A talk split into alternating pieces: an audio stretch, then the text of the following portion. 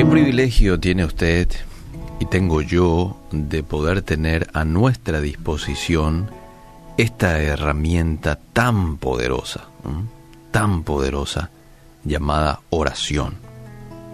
A lo largo de la Biblia se nos ordena orar.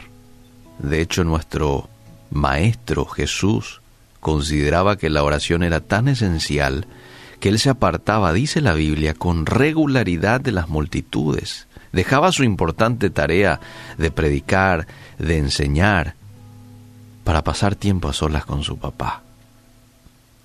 Y aquí hay varios pasajes que no me va a alcanzar el tiempo de compartirlo. Uno de ellos es Marcos 1.35, Lucas 5.16 y varios otros. Levantándose muy de mañana, siendo aún muy oscuro, salió y se fue a un lugar desierto y allí oraba.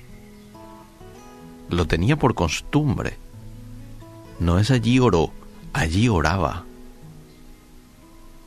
En línea general, cualquier relación, ya sea de pareja, padre, hijos, requiere comunicación para crecer y florecer. ¿Sí o no? Y eso incluye nuestra relación con Dios. Comunicación. Esa es la clave, gente, para solucionar muchos problemas que hoy podamos tener en nuestras relaciones interpersonales o con otros. Y en lo que se refiere a nuestra vida espiritual y también. En el Salmo capítulo 25, David, un hombre que conocía a Dios de manera personal, nos da cinco razones por las cuales debemos acudir a Dios en oración. Salmo capítulo 25. Anda cuando tengas un tiempito, marca estos puntos que voy a, mencionar. Son de la Biblia. La primera razón para orar y todos los días es pidiendo a Dios su guía. Fíjate que él ahí en el verso 4 dice, muéstrame, oh Jehová, tus caminos, enséñame tus sendas, encamíname en tu verdad y enséñame. Hmm.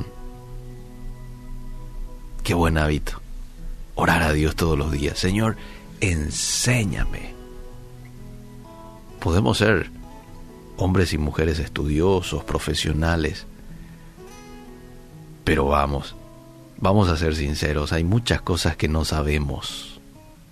¿Y quién mejor que aquel que nos dio vida? ¿Mm?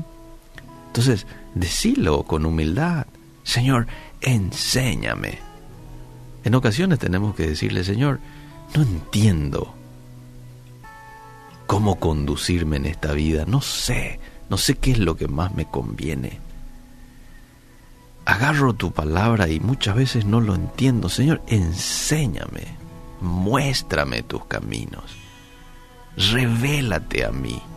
Esta es una buena manera de acercarnos a Dios en oración. Número dos, eh, una razón más que nos muestra allí el salmista para orar es pidiendo perdón. En el versículo 7, él dice, de los pecados de mi juventud y de mis rebeliones, no te acuerdes. Constantemente estamos errando el blanco, ¿verdad? Nos descuidamos un poquito nomás, de pronto de la oración, de la lectura bíblica y erramos, pecamos. Entonces, la oración nos va a mantener siempre en perspectiva, en la voluntad de Dios que es nuestra santificación. Señor, perdóname. Si he hecho algo que no tenía que hacer, si he dicho, si es que no he hecho algo que tenía que hacer, que es un pecado de omisión, ¿verdad? Perdóname. El tercer motivo que aquí el salmista nos muestra eh, que él oró está en el verso 12.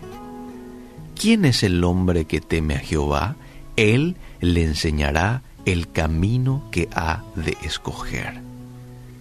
Necesitamos orar en todo tiempo para que Dios nos ayude en las decisiones que debemos de tomar. Cuando tenemos temor reverente a Dios, Él nos dice qué camino debemos elegir.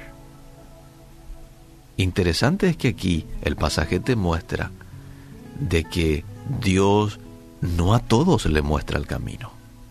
¿A quién le muestra? Al que tiene temor de Él. Eso dice el pasaje. ¿Quién es el hombre que teme a Jehová? Él le enseñará el camino que ha de escoger. Aquí es muy importante que nosotros aprendamos este principio de ser hombres y mujeres temerosos de Dios. Que eso a, su vez se traduce en el tiempo que le damos a Él de intimidad, eso se traduce en la obediencia que tengamos de su palabra, eso se traduce en el amor que tengamos por Él, todo eso abarca el temor a Dios. Vamos al punto número cuatro. El salmista también oraba por los problemas que de pronto se les presentaba. Y dice en el verso 16, mírame y ten misericordia de mí porque estoy solo, estoy afligido las angustias de mi corazón se han aumentado. Dice el verso 17, sácame de mis congojas. A veces pasamos por problemas, por situaciones adversas. El salmista lo pasó y él utilizó allí esta herramienta. Para sentirse mejor, nosotros también lo podemos hacer. Está a nuestra disposición.